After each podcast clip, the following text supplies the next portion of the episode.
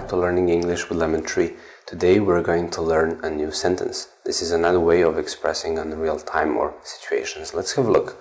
Imagine we found $100,000. Imagine we found $100,000. Imagine we found $100,000. Imagine we found $100,000.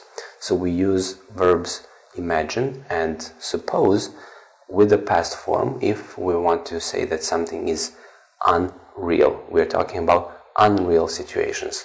However, these verbs can be followed by present form if we are talking about real situations. Imagine we found $100,000. So we are expressing something that is unreal in present. Thank you for watching. See you in the next video. Thank you.